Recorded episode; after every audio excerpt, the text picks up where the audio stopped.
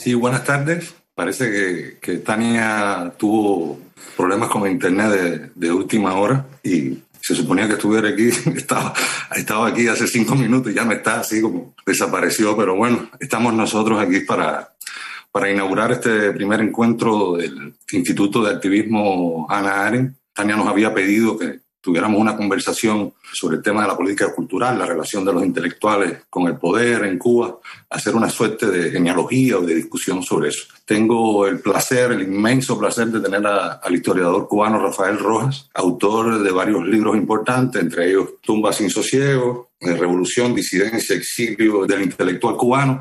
Este libro tuvo el premio Anagrama de ensayo en el 2006 el estante vacío, literatura y política en Cuba, y eh, recientemente publicado la, Polis Literaria, el boom, la revolución y otras polémicas de la, de la Guerra Fría. Buenas tardes, Rafa. Bueno, muchas.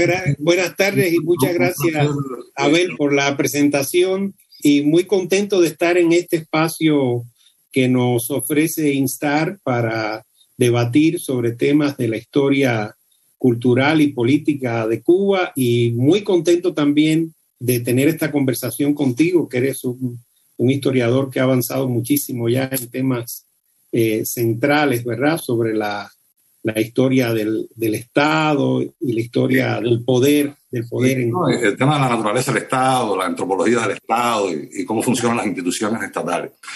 Yo, mm, eh, como te comentaba, eh, backstage, tras de cámara, eh, había pensado, para empezar la discusión, referirme brevemente a, tres acontecimientos o tres momentos que de alguna manera le dan forma, le dan estructura o le dan una, cierta coherencia a lo que se conoce como política cultural de la revolución, lo que eso signifique. Para mí hay tres momentos fundamentales. El caso PM es uno, y todo lo que conllevó la censura del, documental eh, PM, con las reuniones en la Biblioteca Nacional, donde en una de ellas Fidel Castro, pistola en la mesa, pronuncia aquella, aquella frase lapidaria dentro de la revolución todo, contra la revolución nada. Entonces, en agosto de ese año de, de, 1961 se celebró el primer congreso de escritores y artistas. Después podremos hablar de los congresos, esa estructura de poder gestionada para, de discusión controlada con una agenda bien particular que, tiende a, enmarcar o a, controlar la figura del, intelectual o del, artista. Y ahí, es muy, muy interesante porque el presidente de la República, Osvaldo Orticós, pronunció una frase que a es muy interesante y que es muy estalinista, donde dice que algo así como al pueblo hay que ir, ¿no? Eh, al pueblo que ir y no digo, no digo descender porque al pueblo se asciende, algo así, algo así decía, decía Orticós, ¿no? Ya los síntomas del, realismo socialista, esta tensión entre la institucionalidad y la imposición de una cultura dirigida, centralizada, con necesidades eh, puestas en, función de necesidades estatales, ya va, va tomando cuerpo. Y el tercero, muy breve, tiene que ver con el panfleto de Ernesto Guevara en el año 65, eh, el, socialismo y el, y el, hombre en Cuba, que es un panfleto de desprecio al intelectual. más o menos es un, un panfleto donde el argentino mm, diserta sobre el carácter, la falta de, carácter del intelectual cubano. No son revolucionarios, eh, los ubica bajo un manto de sospecha, eh, siempre culpables de algo, ¿no? Era como el chivo expiatorio del, que hablaba René Girard, y el, intelectual ha sido siempre eso dentro del, campo cultural cubano, un chivo expiatorio, eh, un pretexto para actualizar una serie de políticas de control o, ideológicas, ¿no? Lo interesante es que el panfleto de, Guevara no es original, es un calco de León Trotsky, del texto de León Trotsky, de, para mí es un calco, o sea, es un híbrido entre discursos de Mao Zedong y el texto de, de León Trotsky, Literatura y Revolución, que es de 1925, y donde Guevara retoma esta idea del, intelectual como culpable. Trotsky hablaba del sistema de vigilancia que había que establecer sobre el arte, la desconfianza sobre el arte y tal. Ahora, yo me pregunto, o sea, en este momento también Guevara tiene una, unas inclinaciones de alfarero, ¿no? El socialismo siempre tuvo esa pulsión ingenieril, donde decía que el hombre nuevo era la arcilla, la juventud era la arcilla maleable, era se, proyectó como un, un gran alfarero, un gran, un gran moldeador de masas y, de cuerpos, y donde ah, enuncia una de, la, o sea, de, los conceptos más problemáticos, o sea, que venía del marxismo este, del marxismo de Manuel, donde dice que los líderes de la revolución eran una suerte de vanguardia iluminada, entonces desplazaba todo lo demás, y ellos eran como los, los elegidos de modo natural, legítimo, para establecer las pautas, las ordenanzas de todo lo que acontecía en Cuba. Anuncia el tema del, del, hombre nuevo y tal. Ahora, a mí lo que me llama la atención es la función, la función de la cultura en el, en el socialismo, Rafa. El tema de la, de la, instrumentalización, cómo la cultura se pone en función de la propaganda, porque al final la política cultural tenía una función de propaganda, de, pedagogía, de adoctrinamiento, y también estaba encaminada a la producción de una subjetividad muy específica, ¿no? Podemos decir que la revolución fue, una, fue entre otras cosas, una maquinaria de digestión. Se digirió a, a los intelectuales en un proceso de, de homogenización también y, y, de excreción. La revolución fue eso, un proceso de digestión y de excreción donde, para usar las palabras de, de Judith Butler, los intelectuales se convirtieron en mierda, ¿no? En más o menos siempre en un contexto donde estaban bajo sospecha y donde la revolución cubana se articuló también como un, proyecto antiintelectual, ¿no? Entonces, a mí lo que me llama la atención en ese proyecto, en ese proceso de imposiciones, de cultura dirigida, siempre quedaron algunos resquicios que el, que poder nunca puede llenar. O sea, la, eh, sin embargo, la mayoría de los intelectuales cubanos apenas ofrecieron resistencia.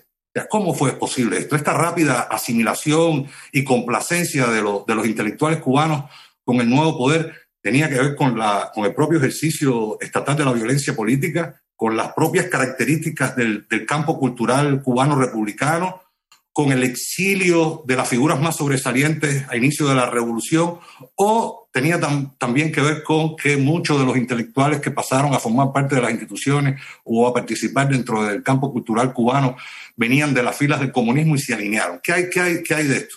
Bueno, yo creo que estos tres momentos que tú señalas se enmarcan a su vez en un primer momento de la larga duración de las relaciones entre los intelectuales el poder en Cuba y de la larga duración de las políticas culturales en Cuba, específicamente en el periodo posterior a la Revolución cubana. Y yo insisto en que, en que se trata de políticas culturales en plural, porque no hubo una, ni siquiera hubo una solo de parte del Estado. La política cultural de Estado, que no, no se crea en Cuba con la revolución, después podemos hablar un poquito sobre eso, sobre los antecedentes de políticas culturales de Estado, o incluso de lo que Marc Fumaroli ha llamado el Estado cultural, que es una concepción que creo que va más allá de la política cultural. Yo creo que hubo antecedentes importantes de eso en la República, después hablamos, pero eh, hablando de políticas culturales, no se trata únicamente de la política cultural del Estado, porque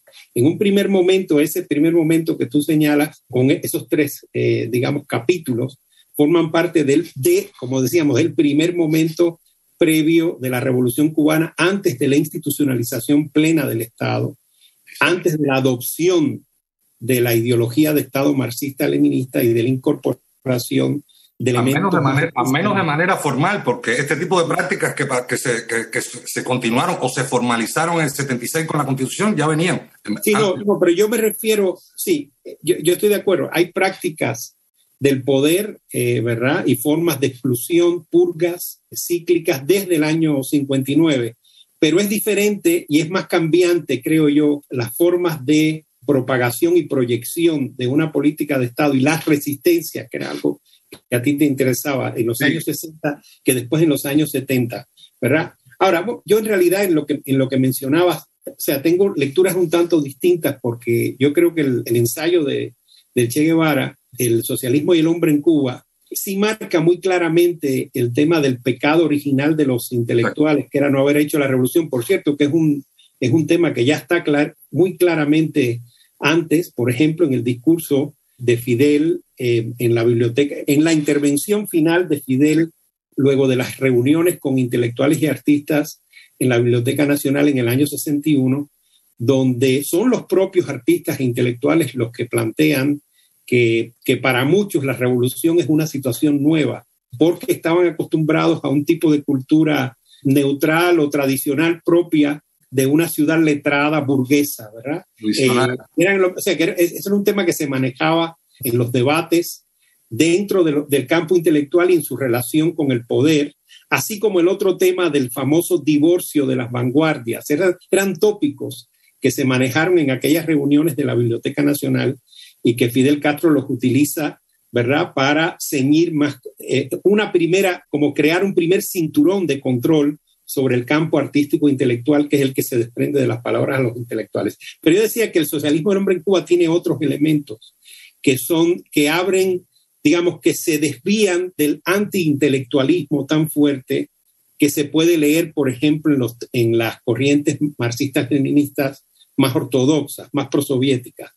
Porque el Che Guevara recuerda que le daba mucha importancia que el socialismo del hombre en Cuba a la teoría, ¿verdad? Y a la cultura crítica dentro del socialismo. Hay una crítica, de hecho, al realismo socialista en el socialismo del hombre en Cuba. Y eso, era, eso fue muy importante para un flanco, como tú sabes, de la intelectualidad marxista más joven, la de la generación del caimán barbudo y pensamiento crítico, ¿sabes? para tratar de articular la posibilidad de un marxismo occidental, alternativo, bajo ya los límites muy bien establecidos del poder político en la revolución. Entonces, lo que quería decir para empezar es que sí, estamos en, este primer momento donde se define, digamos, una política de exclusión que sin embargo deja márgenes para la reproducción de algunos grupos o de algunas eh, lógicas de sociabilidad bajo el naciente Estado eh, revolucionario en Cuba. Por ejemplo, en palabras a los intelectuales, es bastante explícito Fidel Castro cuando dice que es muy importante eh, atender, el, tema o convertir en preocupación del poder político cubano la intelectualidad católica de la isla.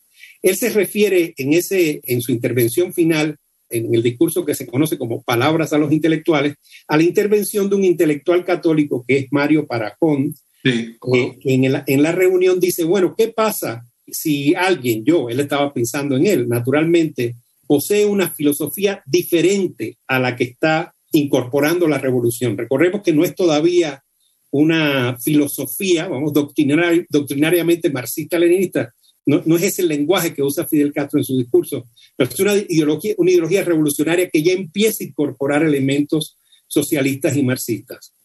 Entonces Fidel dice que ese caso debe convertirse en una preocupación. Claro, ¿qué quería decir? que tenía que haber en la revolución un margen para los intelectuales y artistas no revolucionarios. O sea, los que no eran revolucionarios, pero que tampoco eran contrarrevolucionarios. Y entonces, en esa brecha, ¿verdad?, de tolerancia mínima, es que se apoya una corriente más o menos flexible o más o menos aperturista dentro de la política cultural del primer momento. Yo creo que parte de la resistencia de los católicos a la construcción de un Estado socialista en los años 60 tiene que ver con, con eso, de los márgenes de resistencia. ¿qué, pasó, ¿qué, pasó, Tú que has estudiado el campo cultural republicano y has estudiado todos estos procesos al inicio de la revolución.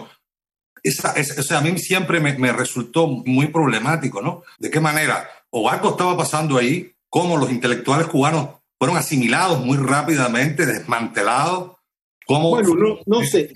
Sobre todo la complacencia ante el nuevo poder, ¿no? Eh, sobre todo los grupos que tenían de alguna manera una participación en los lenguajes públicos. Y, eso, y esto es lo que estábamos hablando, ¿no? Una cosa es ser escritor y otra intelectual, ¿no? el cual público, tal y como lo conocemos hoy, ¿no? tipo de relación que tiene con el poder. Tú hablabas, eh, por ejemplo, de la República, los contrastes que hay, por ejemplo, entre Blas Roca o, o Jorge Mañach. Eh, los fundamentos del socialismo en Cuba que Blas Roca le dedica a Fulgencio Batista. La primera edición fue dedicada. Y cómo Jorge Mañach eh, rechaza una invitación de Fulgencio Batista a participar después del golpe de Estado de, marzo del 52 y además le, hicieron un acto de repudio, le cayeron a huevazos eh, después de salir de un programa en, en, CMQ. Ese tipo de contraste, ¿cómo llega, o sea, de qué manera llega ese cuerpo o ese grupo de intelectuales y cómo recibe esa revolución y no ofrece prácticamente alguna resistencia. Me recuerdo ahora el, el, libro de Ernesto Fernández Busto, las cartas de, de Cintio Viter a, Eugenio Florid, que cancela una invitación a Columbia University y le dice que, que, ya no puede salir, que está atrapado, que ya no puede salir de... Y esto es en el año 61, ¿no? Sí. Y cómo este tipo de intelectual que de alguna manera internamente tiene una resistencia, tiene que participar, empezar a participar de una cultura de la simulación. Bueno, yo, yo creo que eso no se puede absolutizar. A mí me parece que sí hubo resistencia, por ejemplo, porque son resistencias que se acogen a estas formulaciones discrecionales, ¿verdad? Eh, y que permiten la sobrevivencia de, de, pequeños grupos bajo las mismas instituciones. Tú recordarás, por ejemplo, que en la Gaceta de Cuba o en la primera etapa de Casa de las Américas que dirigió Antón Arrufat, muchos de los escritores que habían pertenecido al grupo Orígenes o a la revista Ciclón tuvieron cabida y la obra de Lezama y de Virgilio Piñera se siguió publicando en los años 60, ¿verdad? Esas son formas de resistencia de una cultura letrada previa. Lo que yo sostengo en mis libros es que, digamos, la exclusión va por capas. La primera capa o el primer eh, segmento del campo intelectual cubano que se excluye radicalmente es el segmento que podríamos llamar liberal o republicano, donde se incluyen a Jorge Mañach, Gastón Vaquero, Lidia Cabrera y todos aquellos eh, escritores tradicionales, ¿verdad?, de la, del periodo republicano. Algunos se exilian. El exilio es un mecanismo de exclusión también. Y como tú y yo sabemos, o sea, uno estudia los procesos de exilio, la historia de la humanidad sabe que ningún exilio es plenamente voluntario. O sea, eso siempre hay un elemento, ¿verdad?, de imposición eh, por medio del cierre de posibilidades en el país de origen. Y eso es lo que vivió fundamentalmente aquella generación. Luego, los escritores que provenían de la, de la tradición católica, ¿verdad? Como los de Orígenes, o de, o de, una tradición liberal, pero más em, anticlerical, antiautoritaria, como los del grupo de la revista Ciclón, en algunos casos con elementos existencialistas o ligados al psicoanálisis, también encontraron la forma de sobrevivir en los años 60 e incluso hasta principios, principios de los años 70. A principios de los años 70, ahí viene ese segundo momento, ¿verdad?, de la, del reajuste de la política cultural cubana, que implica algunas discontinuidades con el primero, el que tú señalaste, que proviene, que arranca con la censura de PM y el discurso Palabras a los intelectuales, pero también tiene elementos de clarísima continuidad. Es este del disparo de arranque, digamos, de la institucionalización soviética y la adopción más doctrinaria del marxismo que tiene que ver naturalmente con el caso Padilla y la, el discurso de Fidel Castro de clausura en el Congreso Nacional de Educación y Cultura y, los textos finales. Voy a poner un spot complicado. Para ti, ¿cuáles serían los principales conceptos sobre los que ya sabemos que hay una diversidad y no hay una sola política cultural, pero si tuvieran que pensar o definir los principales rasgos o conceptos sobre los que se articuló la, política cultural revolucionaria, al menos la oficial, ¿cómo la definirías y qué estrategias emplearon, empleó esa cultura oficial para poder crear una clase intelectual obediente o, dócil, ¿no? Sí, el punto, yo creo que el punto de partida para las dinámicas de exclusión que empiezan desde el año 59 al año 60, 60 es la definición de un enemigo en la esfera pública al que se asocia a un tipo de intelectual. Recuerda que desde el principio de los años 60 comienza a difundirse esa visión que ahí sí muy compartida con el campo socialista del intelectual burgués. Ahora, hay diferencias entre hablar de un intelectual burgués, por cierto, que era una categoría que críticamente también manejaban intelectuales, vamos a llamar, del antiguo régimen, como Virgilio Piñera, ¿verdad? Que rechazaba la cultura burguesa, rechazaba también la cultura católica tradicional cubana, ¿verdad? Él era un tipo de este intelectual laico, ¿verdad? Eh, con, con algunos elementos jacobinos, pero que evidentemente no estaba de acuerdo, como conocemos por su obra Los Siervos o por tantos ensayos suyos, como la maravillosa reseña que hizo del pensamiento cautivo de Czeslaw Milov. Piñera era un crítico del estalinismo y de los dos totalitarismos, que es un término que él usa, el totalitarismo de derecha y del de izquierda. Claro, ¿qué sucede? Que en, esa mutación, ¿verdad?, de la política cultural cubana se pasa de una por la cual el foco de atención está puesto en la exclusión de un enemigo, que es el enemigo liberal republicano, a otra en la que el foco de atención está puesto en algo más complejo, que incluye lo que en el Congreso Nacional de Educación y Cultura del año 71 se llama el intelectual pseudo burgués, el revisionista. El revisionista. El, revisionista, exacto. El, el, hipercrítico, el que pertenece a toda la rama de lo que se conoce como el, se, le llama en los discursos aquellos el liberalismo occidental o la pseudo izquierda. Eso incluye, como tú recordarás, a buena parte del pensamiento de la nueva izquierda, es decir, de la, de la izquierda marxista, socialista, ligada al movimiento del 68, libertaria, crítica del estalinismo, pero también crítica eh, del capitalismo. En el año 71, el acople de la política cultural cubana con, el, con la Unión Soviética, el realismo socialista y los socialismos reales se vuelve hermético. Y eso es algo, como tú sabes, muy subestimado por la historia oficial cubana. La historia oficial cubana insiste mucho en la continuidad de la política cultural desde el año 61, queriendo marcar como texto primordial o fundacional palabras intelectuales, porque quiere pasarle por encima a esta mutación del año 71 y subestimarla y, restarle importancia, ¿no? ¿Sabes?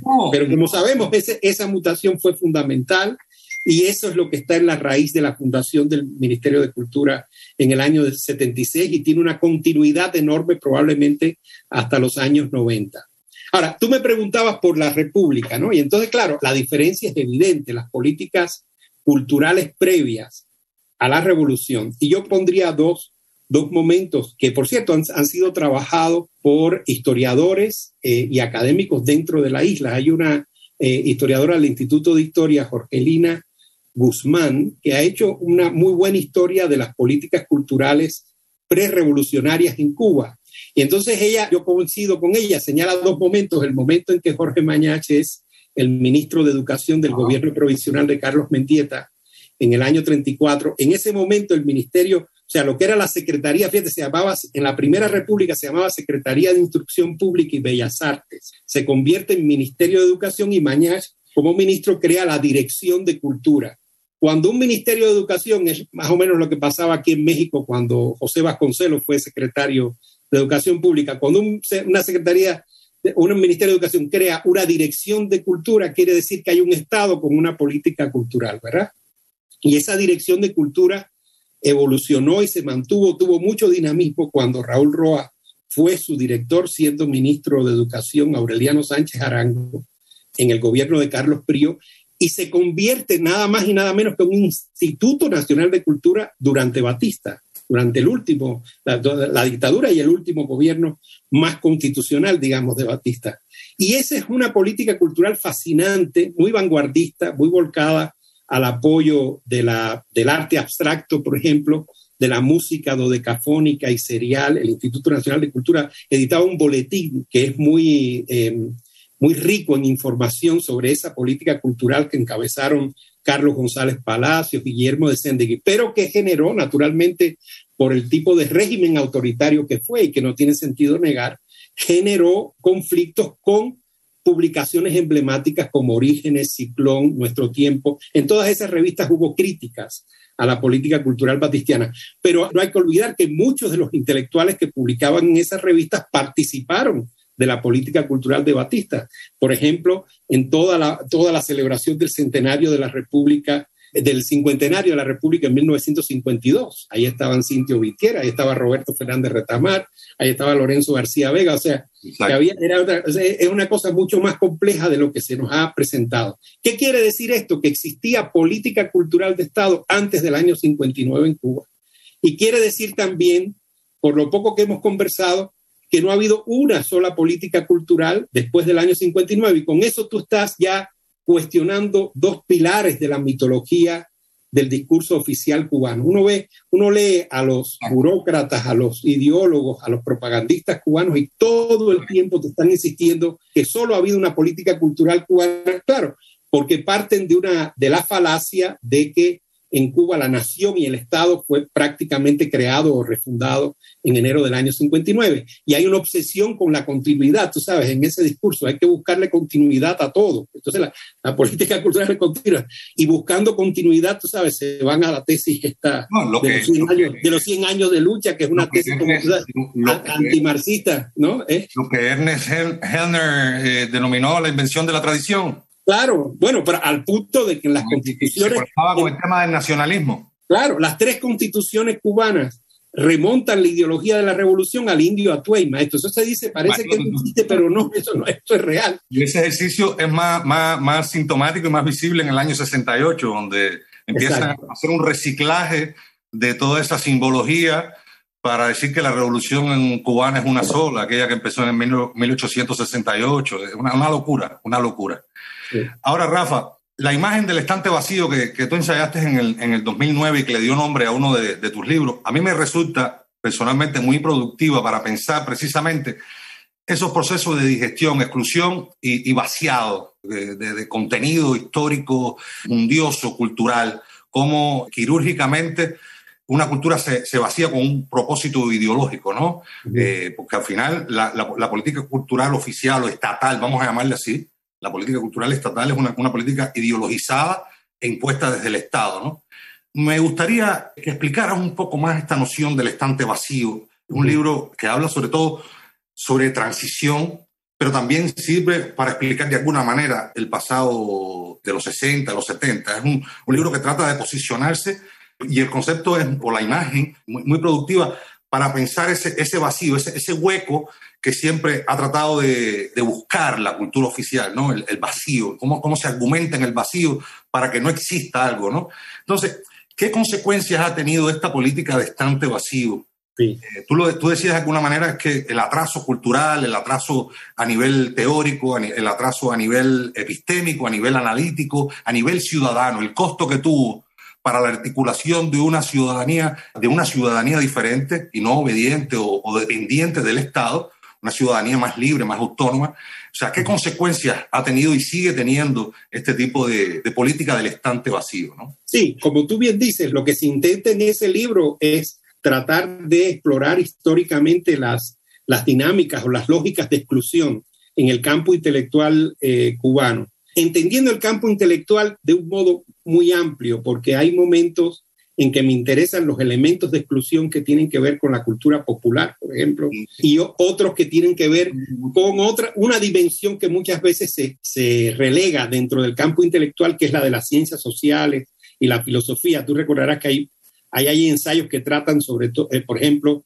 de la relación colonial que creo yo tuvieron las ciencias sociales cubanas con las ciencias sociales soviéticas y de Europa del Este, ¿no? Y luego al mismo tiempo toda la estrategia tú sabes, de purga teórica o doctrinal a la que fue sometido, ya no hablemos del liberalismo, el marxismo occidental, o sea, toda la, toda la tradición, ¿verdad?, que va de, de Lukács, Korsch, a la escuela de Frankfurt y a la New Left Review y al estructuralismo y el postestructuralismo francés.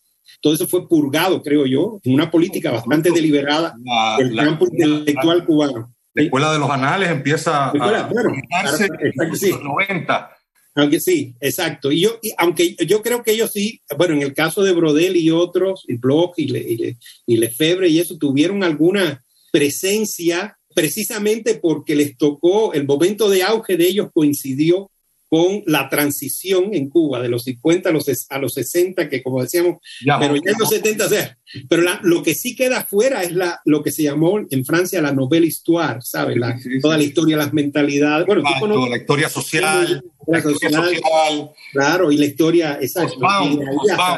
Eric Hobsbawm, que era un, historiador británico marxista, se salvó de la, de la pugna y tenía su estante ahí porque había estado en Cuba en el Congreso Cultural también y era bastante... Eh, pero yo he encontrado también que con mucha segmentación, la obra más, más bueno, de los años 80 y 90 de Hobsbawm, la que es más crítica del socialismo real y, e incluso de elementos de las izquierdas marxistas latinoamericanas, no circuló, creo yo, plenamente en Cuba. Eh, pero bueno, esa, esa, es, la, esa, es la idea de ese libro. Pero algo que me interesaba a mí precisamente para volver al tema que, que hoy nos interesa, que es el, el, el poder y la cultura o la historia de las políticas culturales en Cuba, es que en el momento que supuesta, que según el discurso oficial estamos pasando a una fase aperturista y más flexible, que es la de los años 90, la que se inicia con la constitución del 92, la incorporación del concepto de identidad nacional en la constitución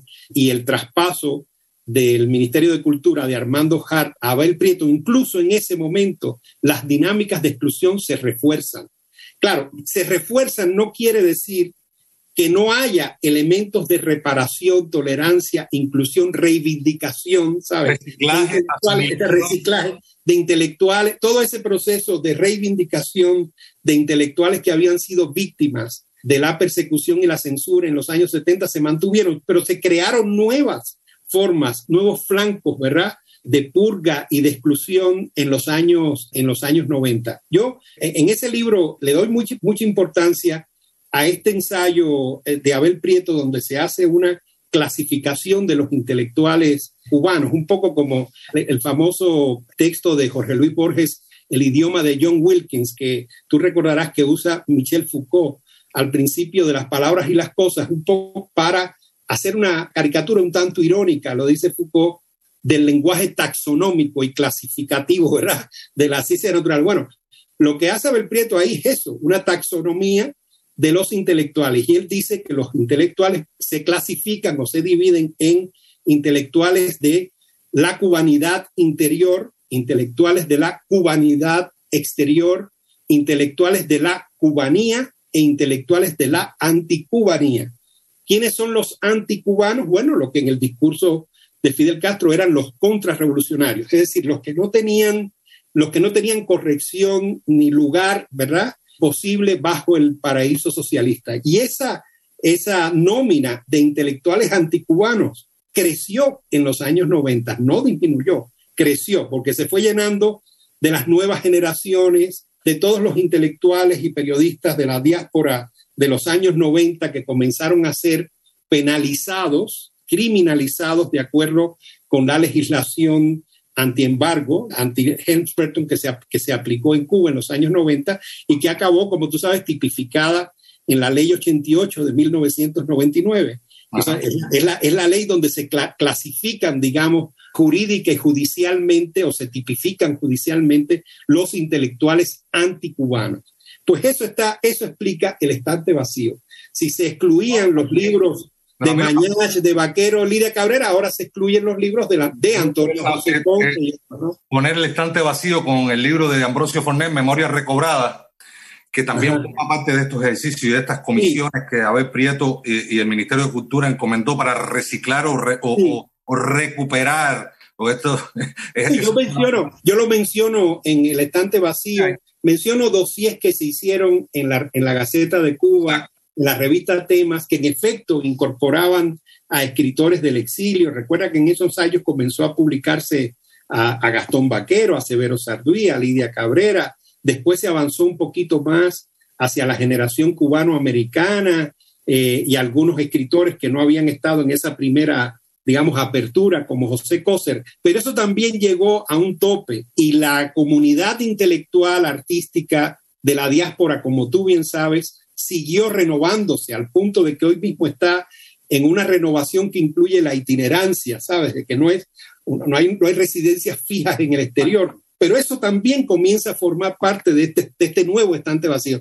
Digamos que el, estado, el estante vacío demuestra una capacidad de reproducción impresionante, ¿no? En la medida en que se renueva, se diversifica el campo intelectual, el poder político genera nuevas formas de purga y de... a, mí la, a mí la imagen me llevaba al término de que viene de, la psicología, ¿no? El órgano ausente, ¿no? O sea, esa idea que el vacío está, pero el cuerpo cultural sigue, sigue funcionando con la idea de la, de la pérdida, ¿no?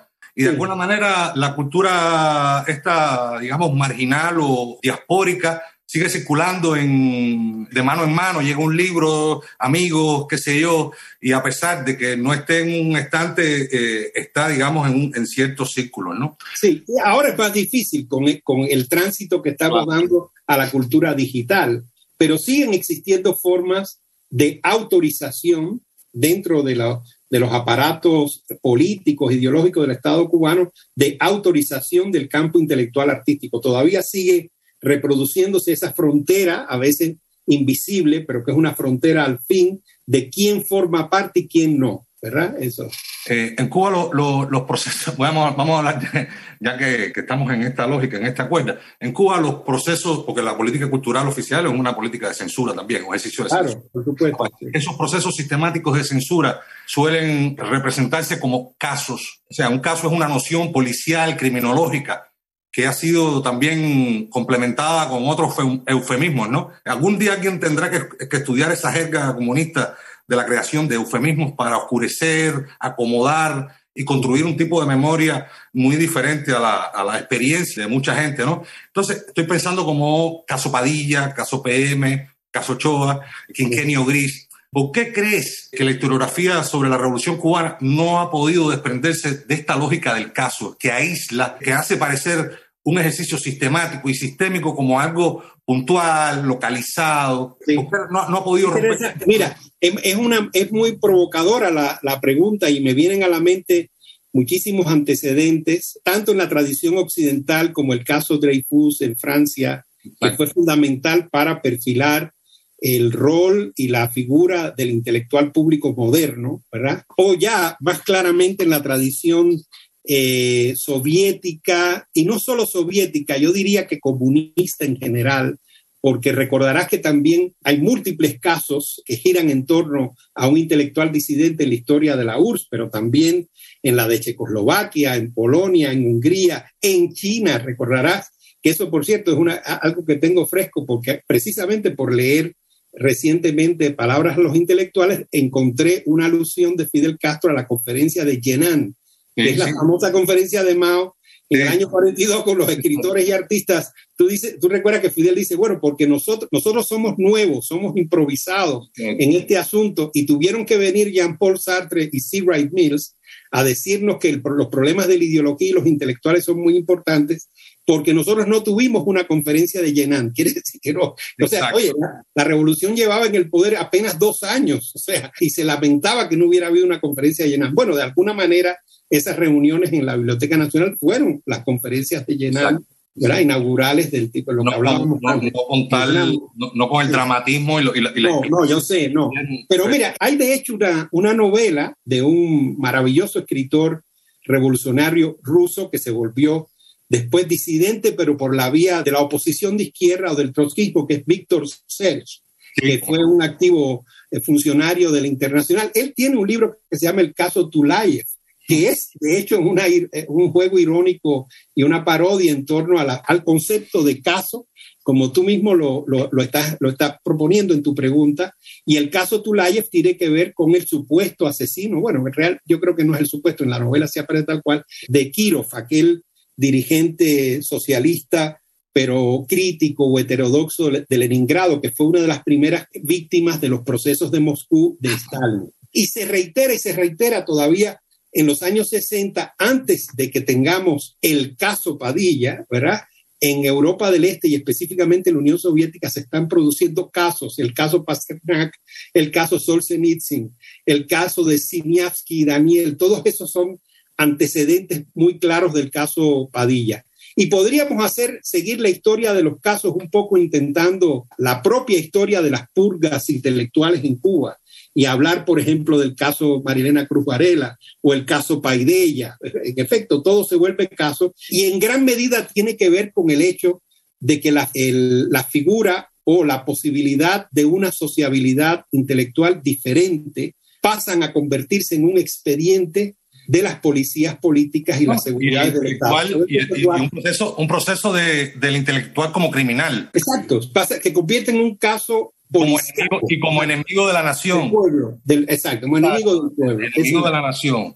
Exacto, sí. Mercenario, anexionista, son una, serie de, términos que, que, se usan en, la Ahora mismo estamos en una, en una judicialización de la nueva comunidad artística intelectual independiente en Cuba que no hace más que reproducir casos. El caso Tania Bruguera, el caso Carolina Barrero, el caso Luis Manuel Otero Alcántara. Estamos justo en la plena, en el momento, creo yo, de mayor no, judicialización de eso. Y digo que el momento mayor porque se ha creado ahora, para un poco seguir actualizando esta historia que estamos haciendo, un dispositivo jurídico nuevo, que es la nueva constitución por un lado, y estos decretos, el 349, el 370, el 373, la ley de símbolos nacionales, que acotan de jure y de facto las propias libertades concedidas por la constitución. Entonces el Estado siente que tiene riendas sueltas desde el punto de vista penal, ¿verdad?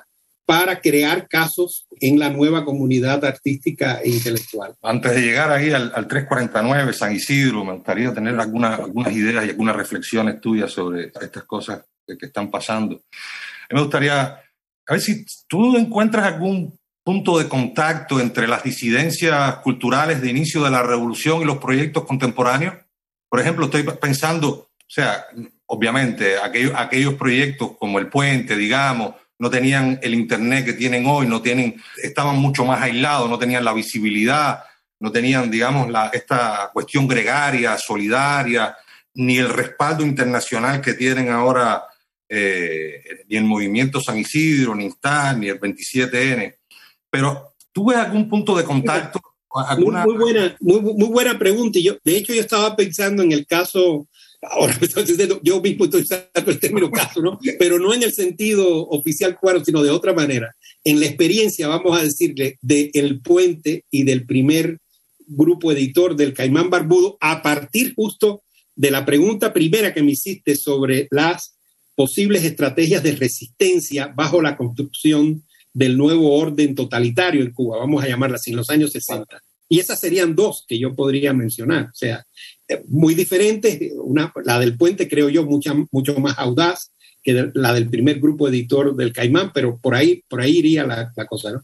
Ahora, ¿cuál sería la diferencia? Yo creo que si atendemos a los estudios, creo yo, los que tenemos a la mano sobre el fenómeno del puente, el, los de Jesús Barquet, los de Isabel Alfonso, todo. Y bueno, si vamos a los textos mismos, ¿verdad? De José Mario, Isel Rivero, Fulleda León, eh, Nancy Morejón, todo, Barnett mismo, o sea, baja al momento, digamos, de escritura en el que están involucrados todos esos escritores, tú, tú buscarás que están en efecto denunciando ciertos elementos de la construcción de ese nuevo, de ese nuevo orden, como el gregarismo, la anulación del individuo, el, desinterés o el desprecio por la cultura eh, afrocubana o por la cuestión misma de la homosexualidad y el racismo, ¿verdad? Eh, la homofobia y el racismo, ¿verdad? Como elementos de tensión, ¿no? Dentro de la propuesta del puente. Si vas a, a ese momento de escritura, encontrarás que aún así están buscando algún tipo de legitimación o de autorización a través de la pertenencia a la revolución.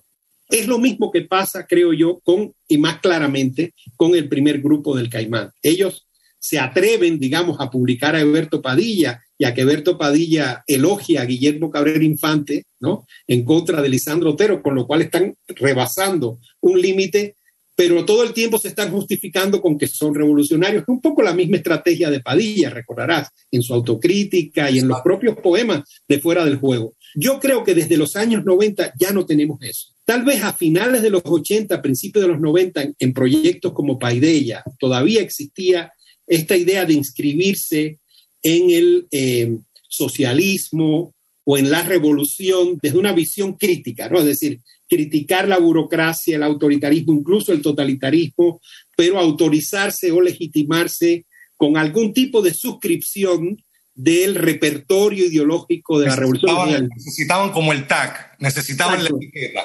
Algo así. Yo creo que desde diásporas, desde los años 90, eso se quebró y no, y no, y, y, y no se ha vuelto a recuperar las dinámicas de la disidencia, de la oposición y la crítica probablemente estén en la disputa por la legitimidad de lo nacional, pero no de lo revolucionario o no de lo socialista esencialmente. Y fíjate que puede ser un efecto indeseado o perverso del propio desplazamiento de la conceptualización de la política cultural a la identidad nacional. Es decir, si el asunto es si eres cubano o anticubano, entonces la oposición a la disidencia intelectual lo que tiene que hacer es afirmarse como cubana, digamos, como un recurso, o sea, como parte de la nación y no necesariamente como parte de la revolución o del socialismo. Ahí, claro que interviene el desgaste enorme de la mitología eh, revolucionaria en Cuba. No, yo creo también que la política cultural del régimen o institucional todavía sigue manteniendo una misma línea, unas mismas características. Son políticas diseñadas por hombres blancos que tienen una noción de la cultura como depósito, como papel en blanco, y que se apropia de la cultura popular y la cultura popular desempeña un papel eh, instrumental y siguen manejando esas nociones coloniales, horribles, antropológicas, desde lo marginal, qué cosa es lo marginal. a Michael Osorbo o a Luis Manuel los tildas de marginales y echan a rodar ese tipo de discurso que todavía prende dentro de la calle, ¿no? es, es, insultante cómo usan el término marginal, o sea, en, el, como un, en un sentido peyorativo. Ni, la antropología contemporánea lo usa ya. No, no, no, no. Las ciencias sociales, la izquierda latinoamericana ha pasado por un proceso de corrección política desde el multiculturalismo de los años 90 que le impide formular algo así. En Cuba no. Y yo creo que otra vez, volviendo al estante vacío, tiene que ver con el hecho de que la propia experiencia del multiculturalismo o de las ideas postestructuralistas más radicales nunca se tuvo realmente en Cuba. Y entonces tenemos una burocracia que no ha sido ilustrada, tú sabes, en la corrección política propia de fines del siglo XX y principios del siglo XXI. Entonces, claro, lo que brota ahí es un racismo, yo estoy de acuerdo contigo, un racismo y un colonialismo inveterado. Eso tiene una larguísima tradición en Cuba, eh, como tú bien sabes y tú has estudiado. El machismo, la homofobia, el racismo, todo eso viene en un paquete, tú sabes, que, que, el fondo, en resumidas cuentas, es colonial, sí, exacto, es colonial. Pero ahora brota en esta burocracia realmente de un modo muy preocupante, ¿no? Es como si, si esta burocracia estuviera dando un giro y se estuviera acercando a la incorrección política de las nuevas derechas reaccionarias que vemos pululando por todos lados. Los puntos de contacto que tienen con la derecha más reaccionaria son, son, son, son, numerosos. No, tiene también, también que ver cómo las instituciones de la cultura hoy son, existen de modo formal, pero no de modo real, no intervienen, no impactan dentro del campo social cubano. O sea, la distancia, la desconexión que hay entre eh, la política cultural y lo que está sucediendo en la realidad es otra cosa. O sea, existen como un aparato burocrático de un Estado que cada vez está más corporativo, donde hay una élite militar desconectada de la matriz del Estado que pone los dineros fuera de Cuba y establece hoteles cuando La Habana se está cayendo, Cuba se está cayendo y, nadie sabe dónde está el dinero. Entonces, no hay ni programas para editar un libro, para hacer una feria. O sea, las ferias totalmente parecen carnavales o la feria del, arroz con pollo o lo que sea. Y también la fatiga de los propios intelectuales cubanos, ¿no? La falta de poder real, la, falta de, libertades también, que tiene que ver con los intelectuales que están en Cuba. Ahí, mira, que todavía tienen una, una, relación clientelar con el Estado, desde el Internet que tienen, la computadora que tienen, hasta las, las pocas eh, recursos que pueden, y están aterrados, ¿no? Sí, yo creo, yo creo que fíjate, ahí se mezclan muchas cosas y es interesante, otra vez volviendo a tu primera pregunta que, me, que me, me tomó un poquito por sorpresa y es muy profunda y complicada. Si comparas, por ejemplo, con los años 60, dejemos a un lado los 70, que como sabemos fue como una planadora, ¿no? Pero los, los 60, los 80 y los 90, realmente la capacidad de interpelación, de reacción, de resistencia del campo intelectual cubano hoy está en el suelo, salvo dos o tres voces aisladas, como Fernando Pérez u, otro, ¿verdad? Que de, que de pronto eh, lanzan la voz y eh, denuncian la represión. Hay, realmente... Sí, y establecen alguna resistencia, pero... Lo habíamos visto, claro, pero yo creo que ahí Ahí hay que agregar otro elemento, o sea, no solo, no solo es el peso de tantos años de negociación, ¿no? De una sobrevivencia precaria en términos de libertades bajo ese poder. No solo es eso que es muy importante, yo creo que también el cambio tecnológico es aquí fundamental. Ahora sí, no tanto como se pensaba en la primera década del siglo XXI, ahora sí se siente el tránsito de la cultura impresa y letrada a la cultura digital. Y hoy los medios de posicionamiento son las redes sociales, los magazines electrónicos y no tanto, ¿verdad? Un suplemento literario o una revista institucional o una revista académica, que eran los foros privilegiados para el posicionamiento de esos intelectuales, ¿sabes? Que, que estarían como en un rango crítico reformista en los alrededores de la élite de la élite oficial. Ahora sí yo creo que hay un rebasamiento que hay que pensar, ¿no? Que hay que pensar muy bien. Parte de la de la denuncia que hay en sectores letrados y académicos oficiales de la isla justo a las redes sociales, las publicaciones electrónicas o, vamos, en su caso más grave, a la falta de valores, la vulgaridad, el ciberchancleteo, etcétera, etcétera, todo eso es un síntoma de que esa intelectualidad reformista se está viendo rebasada no solo por una nueva generación y que ellos quedan en un mundo, atrapados en un mundo analógico viejo. Yo creo que se sienten rebasados en efecto por un cambio. en este pensamiento, a nivel, de la circulación de las ideas, de las herramientas que manejan, sí. de los lenguajes que manejan, están totalmente desconectados y desfasados de lo, de lo que está sucediendo, ¿no? Y están pensando un país como si estuvieran en los 60 todavía, ¿no? De acuerdo. Hay ahí también este, este efecto. Paul Riquet ha escrito mucho sobre eso, de cómo entre la memoria y el olvido se producen estos desfasajes y luego entonces viejas expectativas que han sido superadas incluso por, los discursos de las prácticas culturales, quedan ahí en una, en una forma de duelo. Y para muchos de esos intelectuales, lo vimos, por ejemplo, en la guerrita de los emails y el proyecto este de antología de la política cultural en la revolución de Desiderio Navarro. ¿Qué era lo que realmente le importaba a la mayoría de los autores ahí reunidos? Que no volviera la política del quinquenio gris. Entonces yo creo que pasa mucho eso eh, a muchos niveles de la, de la. Se han quedado eh, en un duelo ligado a una expectativa muy eh, localizada en el pasado. Sobre todo lo que está pasando con el debate que, generó Patria y Vida, la, canción Patria y Vida, ¿no? Ha puesto en entredicho o ha desnudado de alguna manera todo el aparato cultural y toda, están prácticamente sin herramientas, no han podido lidiar con este fenómeno que ya es viral, que contagió a, mucha gente, y la respuesta es, es la misma.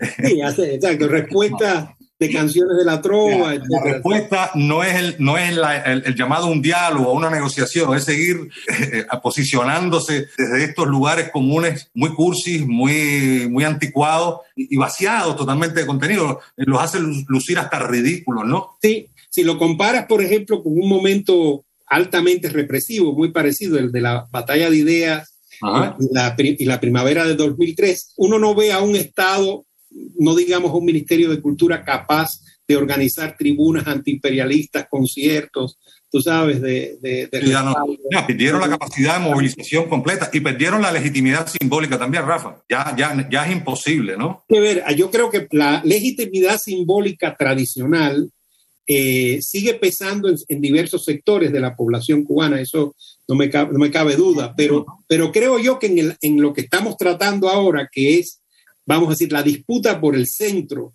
del campo intelectual de la isla, no, creo que, creo que ahí sí, sí, sí, se ha perdido. ¿Cómo ves el escenario de la, de la política cultural de alguna manera en, en una realidad postsocialista que se está gestando ahora mismo, no? Yo creo que es algo que hay que pensar muy críticamente. Tú sabes, bueno, tú conoces la, mi experiencia con la revista Encuentro y, nosotros eh, pusimos a discusión algunos de esos temas y me acuerdo que en algunos de los últimos números ya había pasado ya un buen tiempo, 13, 14 años de la publicación y una de la premisa, una premisa fundamental del, del proyecto que era, digamos, trabajar en una eventual transición a la democracia, empezamos a replanteárnosla, ¿no? O sea, que bueno, en resumidas cuentas, ¿de, de qué estamos hablando? Estamos todo el tiempo funcionando en un horizonte de expectativas y no en una realidad. Una realidad que no ha llegado. Que, hay no ha llegado. Eso, eso se vuelve muy desgastante. Entonces yo creo que ha pasado ya, ha pasado ya tanto tiempo que es momento entonces de pensar más seriamente, incluso más críticamente sobre las posibilidades de políticas culturales, en una, en una eventual, vamos a decirle así, democratización o apertura de Cuba, dicho sin, sin mucha certeza de que eso es algo que pueda suceder pronto. Entonces, por ejemplo, algunos puntos que habría que tener en cuenta es, es, por ejemplo, lo que se está debatiendo en América Latina en torno a las políticas culturales. Tú sabes, en América Latina ha habido varios estados culturales poderosos, algunos estados culturales poderosos anteriores a la Revolución cubana, como es el mexicano o el estado cultural brasileño y argentino, que tú, recordarás que son, eh, en realidad son anteriores al barguismo y al peronismo, datan en realidad de las primeras décadas del siglo XX, de la época de Rui Barbosa en Brasil y de Hipólito Yrigoyen en Argentina, donde hubo políticas culturales muy intensas. En el último tramo republicano, podríamos decir, antes de la revolución. Eso tiene algunos paralelos con el caso cubano.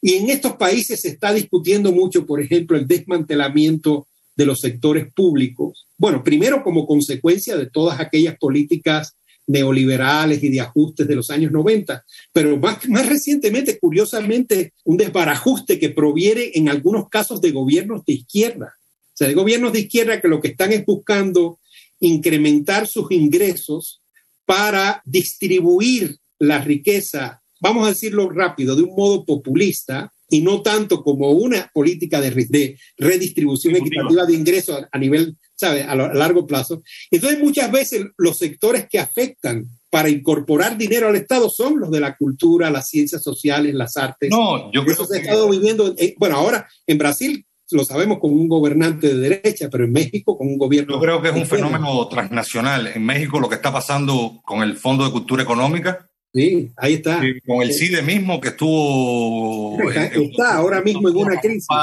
Y tiene que ver con un, con un síntoma transnacional antiintelectual y de retiro de fondos a las humanidades. Cuba no es una excepción. Carmelo Mesalago lo ha, lo ha demostrado como desde el 2001 o 2000 eh, y toda la década de 2000 el Estado cubano ha estado retirando fondos de la educación y de la salud pública y el gasto militar es mucho más, más y, en cultura y el gasto militar sobrepasa todos esos presupuestos estatales. Es un síntoma.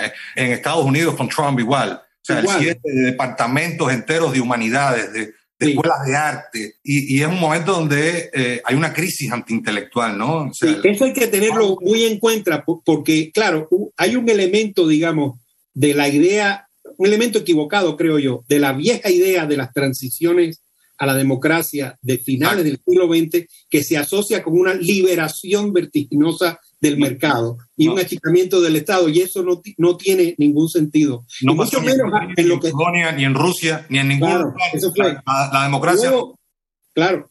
Y en un momento como este en que, estamos, hay dos amenazas que, tienen que ver con el mundo, eh, que, que, impactan directamente el mundo de la cultura, que se superpone, o tres, digamos. La crisis económica, la crisis sanitaria de la pandemia, de por sí, tú sabes, que restringe eh, la sociabilidad, pero también este tránsito tecnológico a la cultura digital, que tiene que ser potenciado y bien aprovechado, ¿verdad? En función de una, de una política cultural de Estado. Vamos a ver, porque, eh, por ejemplo, el movimiento San Isidro, estos movimientos, esta pulsión juvenil que ha oxigenado la discusión política, la discusión eh, cultural, está corriendo cada vez más las líneas, ¿no? Hay que ver las agendas que tienen, son la diversidad que tienen dentro de, su, de sus miembros y lo que consiguen al final, ¿no? ¿Cómo, ¿Cómo, tú lo ves? Mira, yo creo que esta, todo este fenómeno que estamos viendo es como un fenómeno de insurgencia que proviene de diversos sectores. Hay una parte muy importante que proviene de la nueva comunidad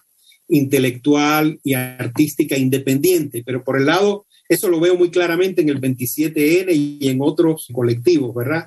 Pero por el lado del movimiento San Isidro toca, como tú sabes, otros eh, actores sociales, ¿verdad? Que son los barrios populares, tú sabes, empobrecidos eh, y, golpeados económicamente, no por la marginalidad, sino por la marginación, ¿verdad? No, no, obviamente. Que está incubando el sistema cubano. Creo que es algo, un fenómeno que no tiene únicamente que ver con San Isidro, por las imágenes que vemos siempre en las redes sociales aparecen escenas muy parecidas en distintos pueblos, algunos, ¿verdad?, del interior de la isla. Todavía sigue siendo un fenómeno más habanero y urbano, hasta que no se extienda. Y tiene que ver también con el tema del acceso a Internet y, el, y, lo que Eso, eso es básico. Y la intersección entre estos líderes, digamos, de la cultura popular, ¿verdad? Que a lo mejor y que están muy ligados, ¿verdad? A las formas de circulación de mensajes en Internet y esos barrios, ¿verdad? Populares y, golpeados. La lectura que hacen los intelectuales occidentales de izquierda con respecto al 27N es muy diferente de la lectura que tienen de San Isidro, como si no formaran parte de un diálogo y de un mismo fenómeno, ¿no? Aunque yo creo que hay que leer con cuidado, digamos, las esferas públicas de diversos países. Hay que recordar que, claro, ya la opinión no circula ni central y a veces ni hegemónicamente en los grandes diarios o en las grandes televisoras. Entonces habría que bucear un poco mejor en todas las publicaciones.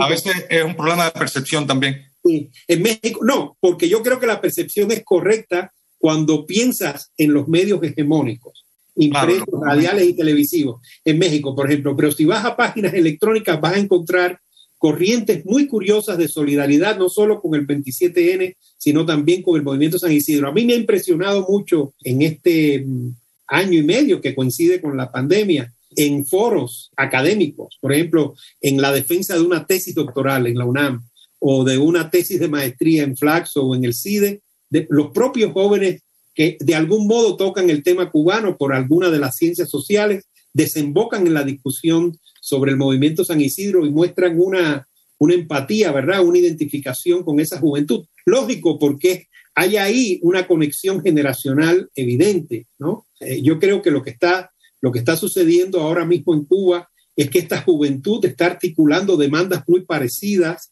a las de comunidades muy, muy semejantes de jóvenes en América Latina.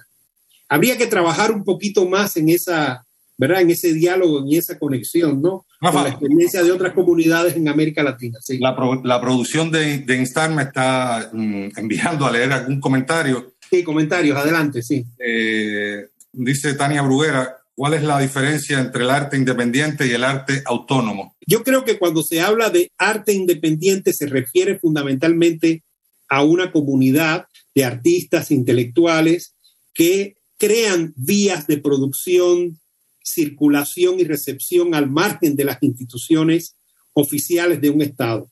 Ahora, el concepto de autonomía en general en la historia cultural de América Latina está ligado a una categoría jurídica, que es la autonomización de las instituciones o de las asociaciones. Por ejemplo, Instar es una asociación que debería ser, creo yo, jurídicamente autónoma, ¿verdad? Bajo las reglas del Estado cubano como sería cualquier asociación civil, cualquier eh, institución cultural no gubernamental o eh, eh, institutos de enseñanza, liceos, academias o universidades incluso. Cuando hablamos, ese es la, el gran valor, el gran concepto de la autonomía universitaria que tiene mucho peso en la tradición de la izquierda latinoamericana porque viene desde aquella, de la reforma universitaria de Córdoba en 1918 y que fue muy defendida aquí en México en los años 20 y recorremos en Cuba también, Julio Antonio Mella y todo su, toda su generación defendió la autonomía universitaria. Se trataba de eso, qué cosa es una universidad, una entidad autónoma jurídicamente, que no quiere decir que sea totalmente independiente de los ingresos del Estado, porque las universidades se financian con dinero del presupuesto nacional a través de los ministerios de educación y o las secretarías de educación pública. Ahí es donde yo veo que está la diferencia Creo que hoy en el lenguaje de la crítica latinoamericana se habla de grupos independientes de artistas intelectuales para hablar de comunidades, ¿verdad? O de espacios de sociabilidad que rehuyen los canales oficiales de las instituciones, es decir, que ponen en crisis o cuestionan los límites de la institución artística. Y la autonomía ha quedado como un concepto más bien jurídico.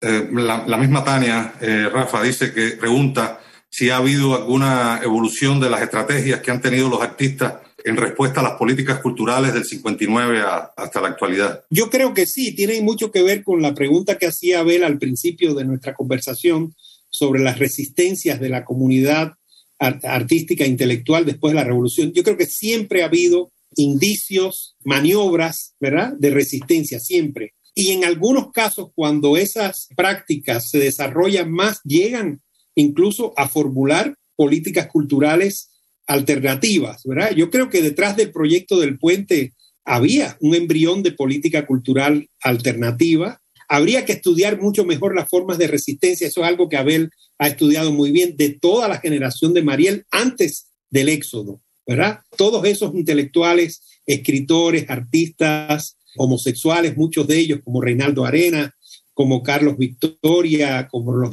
hermanos Abreu, todos ellos acaban saliendo en el 80, pero recordemos que tienen un periodo en los años 70 muy duro de resistencia. Hay en las memorias de Arenas y en las memorias de Juan Abreu algunos, algunos elementos interesantes, ¿no? De cómo resistían ellos. Y yo creo que en los 80 tenemos muchísimos casos. Yo recuerdo, y Tania lo recordará también, que en nuestra época el proyecto de Castillo de la Fuerza de Alexis Somoza y Félix Suazo era prácticamente una política, un proyecto de política cultural alternativa para las artes visuales diferentes a la del Ministerio de Cultura. Y, en el caso de Paideya fue mucho más ambicioso, porque allí había un proyecto de política cultural que sí entraba en la discusión del concepto de socialismo o de identidad nacional o de nacionalismo revolucionario. Es decir, era una reformulación de la política cultural que casi, casi ponía en cuestión la cultura política, es decir, la cultura política eh, cubana. ¿no? Bueno, yo creo que ha sido una, una conversación eh, productiva, la he disfrutado mucho, Rafa, esto va para más, podríamos estar aquí muchas horas. Eh, me pide la producción de, de, Instar que le agradezca al artista Hamlet La Bastida por, por la generosidad de las imágenes. Eh, yo soy Abel Sierra Madero, me despido, Rafa, muchas gracias. Gracias. gracias. en otro encuentro. Un abrazo, Abel. Thank you.